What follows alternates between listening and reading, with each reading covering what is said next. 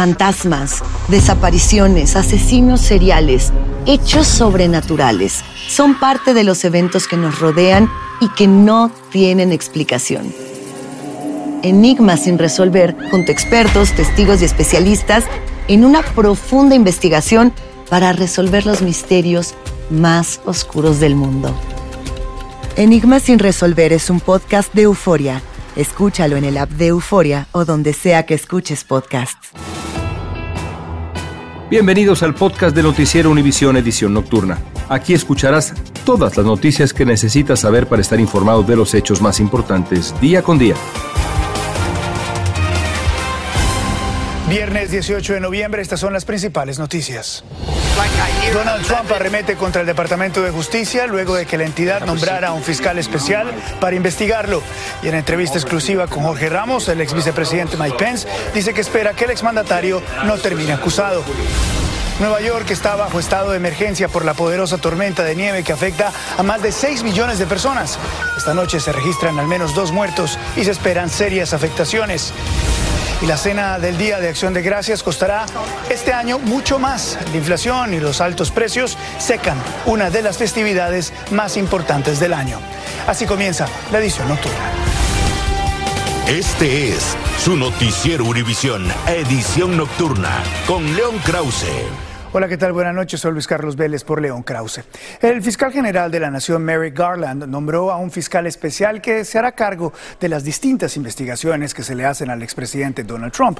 Trump está bajo investigación por el ataque al Capitolio y por los documentos clasificados que se llevó a su residencia, entre otros casos. El fiscal Jack Smith, un veterano abogado que trabajó en la Corte Internacional de La Haya, trabajará en el tema. Esta noche Trump, por su parte, arremetió contra el nombramiento y dijo que se trata de una cacería de brujas políticamente motivada y que parece no tener fin.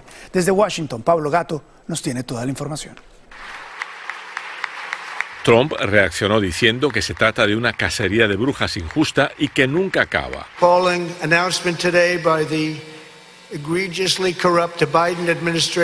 Agregó que el nombramiento del fiscal fue una decisión aterradora de la que calificó como corrupta administración Biden. Según él, el Departamento de Justicia está manipulado políticamente y es un abuso de poder. El fiscal general dijo que nombrar a un fiscal especial es en interés público. Se trata de Jack Smith, un fiscal federal de carrera, que también fue director del Departamento de Integridad Pública del Departamento de Justicia.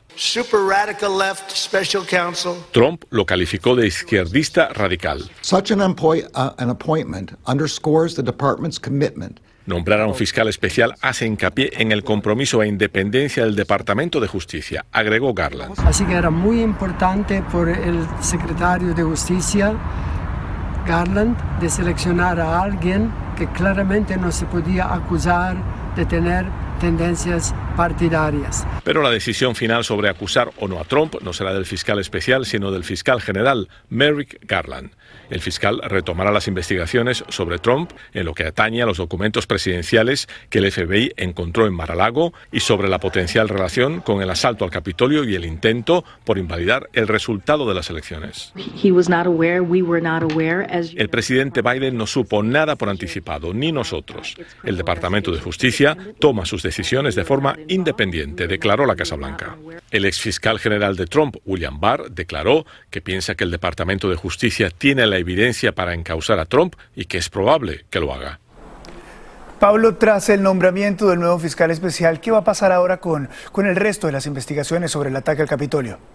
Pues ha habido y hay alrededor de mil investigaciones contra las personas que atacaron el Capitolio a mis espaldas, pero estas investigaciones continuarán, pero no con el fiscal especial, sino con el fiscal federal de aquí, de Washington, D.C., en la capital.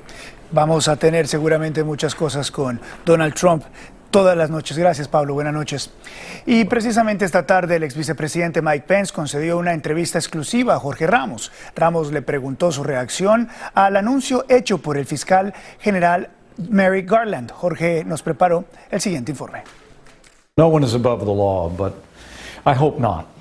And I hope the Justice Department uh, gives careful consideration to moving forward. I'm, I'm not sure it's against the law to take bad advice from lawyers. But isn't he responsible for what happened on January 6th? Uh, you, you, you clearly said in the past that he endangered you and your family. that was against the law. Jorge, I think the people that are responsible for January 6th are the people that were rioting in the Capitol. The destruction of property, the circumstances that ultimately cost lives. Uh, and I, as I've said that day and every day since, I believe the people that perpetrated that violence at the Capitol should be held accountable to the fullest account of the law. So are you running for president? Well, I, I'll keep you posted. My, my family and I are going to give it prayerful consideration. So do you think you can win And, uh, the nomination against Trump? well, we'll, uh, we'll be given every consideration to where we might next serve. But I will tell you, I love this country. So, so let me ask you about your role. When you were vice president, Donald Trump lied thousands of times, more than 30,000 times, according to the Washington Post. He made racist and sexist remarks. He separated more than 5,000 children from, from their parents. And, and still you remain silent. And my question is why? Well, I was always loyal to President Donald Trump. And as I recount in my book, So Help Me God. At times that we had differences of opinion, I expressed them to him in private.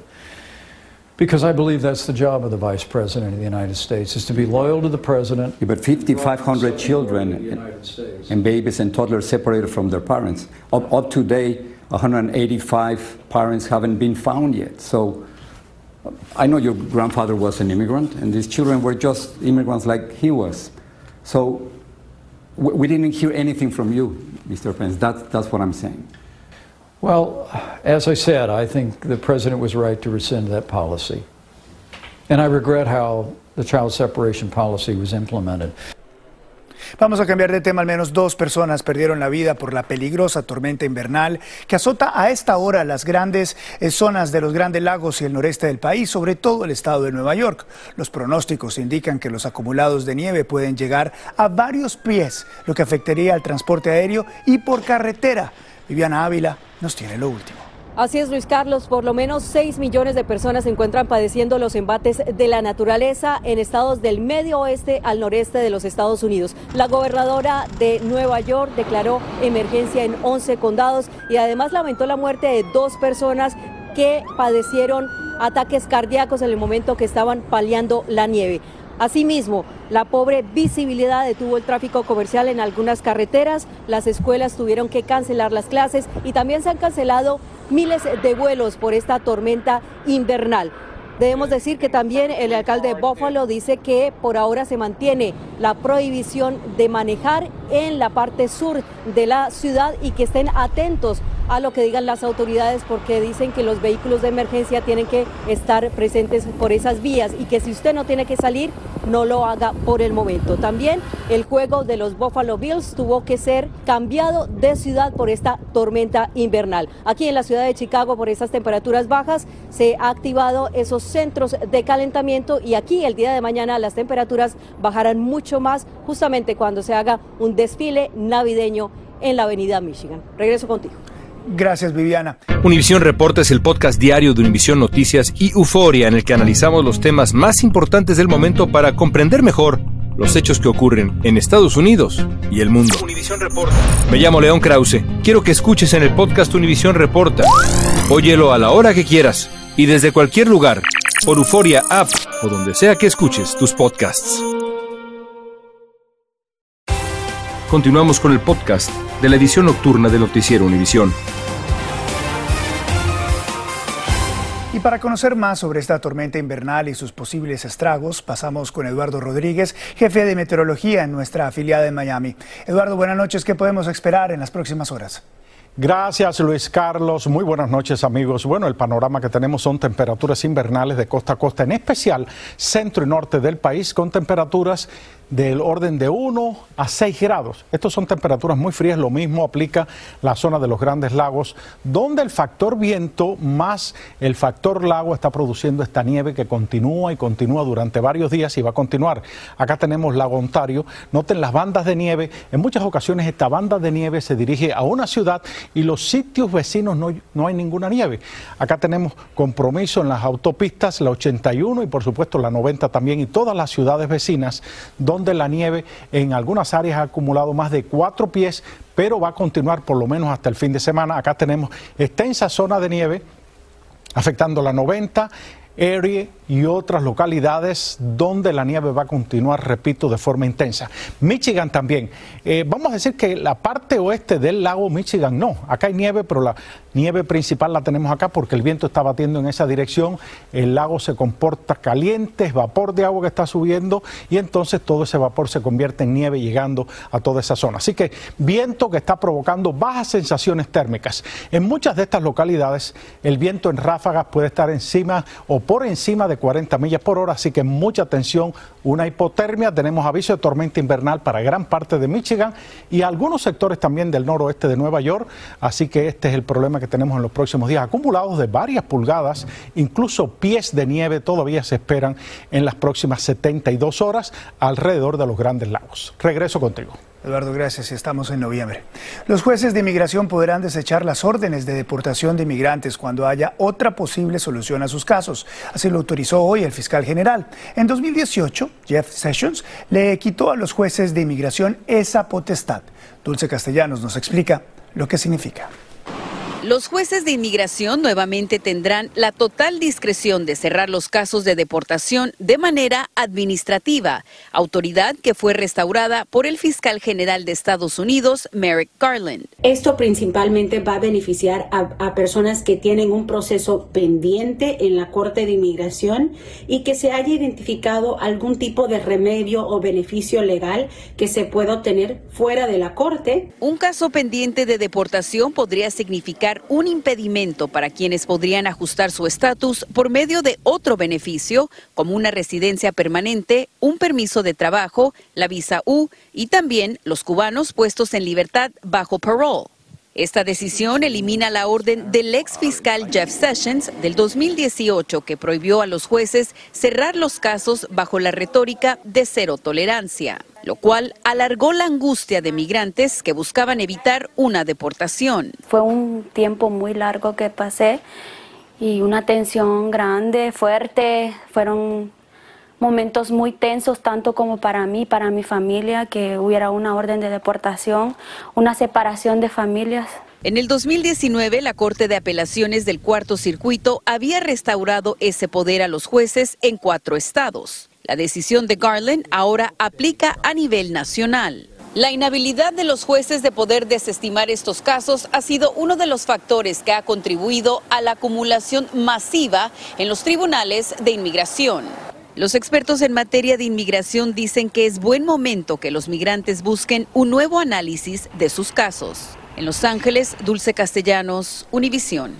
Y los eh, traficantes de humanos que operan en México les están ofreciendo nuevas rutas a los migrantes que tratan de adelantar su trayectoria hacia el norte en busca de la frontera con Estados Unidos. En Chiapas, por ejemplo, les cobran por transportarlos en lancha a mar abierto para librarlos de los retenes migratorios.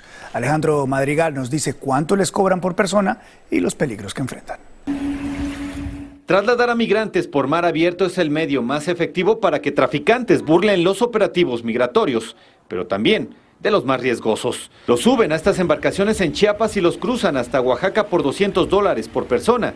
Después los ingresan a casas de seguridad y posteriormente, por otros 50 dólares, los llevan al albergue migratorio del municipio de Tapanatepec, con más de 12 mil migrantes en espera. Es una derrama económica muy fuerte, hay sentimientos encontrados, mucha gente lo ha recibido muy bien, pero también la propia sociedad ha incurrido en actividades que no nos ayudan a que esto transite bien. La lancha llega a tierra, ocultan a los migrantes por algunas horas y después parten en motocicletas por brechas con hasta cuatro tripulantes, debido a la desesperación de querer salir de la cárcel, a la que consideran la ciudad fronteriza de Tapachula, Chiapas. Como están utilizando embarcaciones muy sencillas, muy débiles, muy endebles, también puede ocurrir algo parecido a lo que estamos apreciando, por ejemplo, en el Mediterráneo, en donde este tipo de eh, embarcaciones, pues simple y llanamente eh, encallan. La autoridad de Tapanatepec denunció que su municipio colapsó porque hay más migrantes que pobladores y siguen llegando ahora por mar con la esperanza de ir a los Estados Unidos. Tampoco se deben de aprovechar de esta gente que viene a estafarla también. En Chiapas, el Instituto Nacional de Migración confirmó la detención de 368 migrantes que caminaron en caravana y que se encontraban en un campamento clandestino. En julio pasado, tres migrantes se ahogaron luego de que dos embarcaciones se voltearan y es la desesperación que los obliga a tomar estos caminos, pese a poner en riesgo su vida. En Ciudad de México, Alejandro Madrigal, Univisión. Y la influenza está haciendo estragos en el país. Ya se han reportado casi 4 millones y medio de gripe. Muchos hospitales infantiles están cerca de su capacidad máxima. Ahora algunos condados en el país están recomendando volver a utilizar máscaras. Y es que la amenaza simplemente es triple. La gripe, el COVID y el virus respiratorio. Danay Rivero nos informa. La influenza se está esparciendo rápidamente en Estados Unidos. Las últimas estimaciones preliminares de los Centros para el Control y la Prevención de Enfermedades indican que se han reportado al menos 4,4 millones de enfermos gripales. Los expertos explican a qué se debe este incremento. Que hay mayor número de casos, entonces entre más número de casos hay, más probabilidad de que haya casos también más severos en personas sobre todo que tienen inmunodeficiencias. Las personas más vulnerables son los niños y los adultos mayores que tienen problemas de salud. Más de tres cuartas partes de las camas de los hospitales pediátricos están ocupadas en todo el país y se experimentan las tasas de hospitalizaciones más altas en esta época del año en la última década. Este aumento temprano de la gripe se produce en medio de una lucha nacional para controlar una triple epidemia de virus. La gripe, el COVID y el virus respiratorio sincitial. Estos virus típicamente suben en, la actividad durante el invierno y por eso es muy importante que las personas vayan a vacunarse contra influenza, terminen la serie de vacunación contra COVID-19 y tomen precauciones para no enfermarse. Y por su parte, los expertos aseguran que el relajamiento del uso de las mascarillas ha sido una de las razones que ha llevado al aumento de los casos de influenza.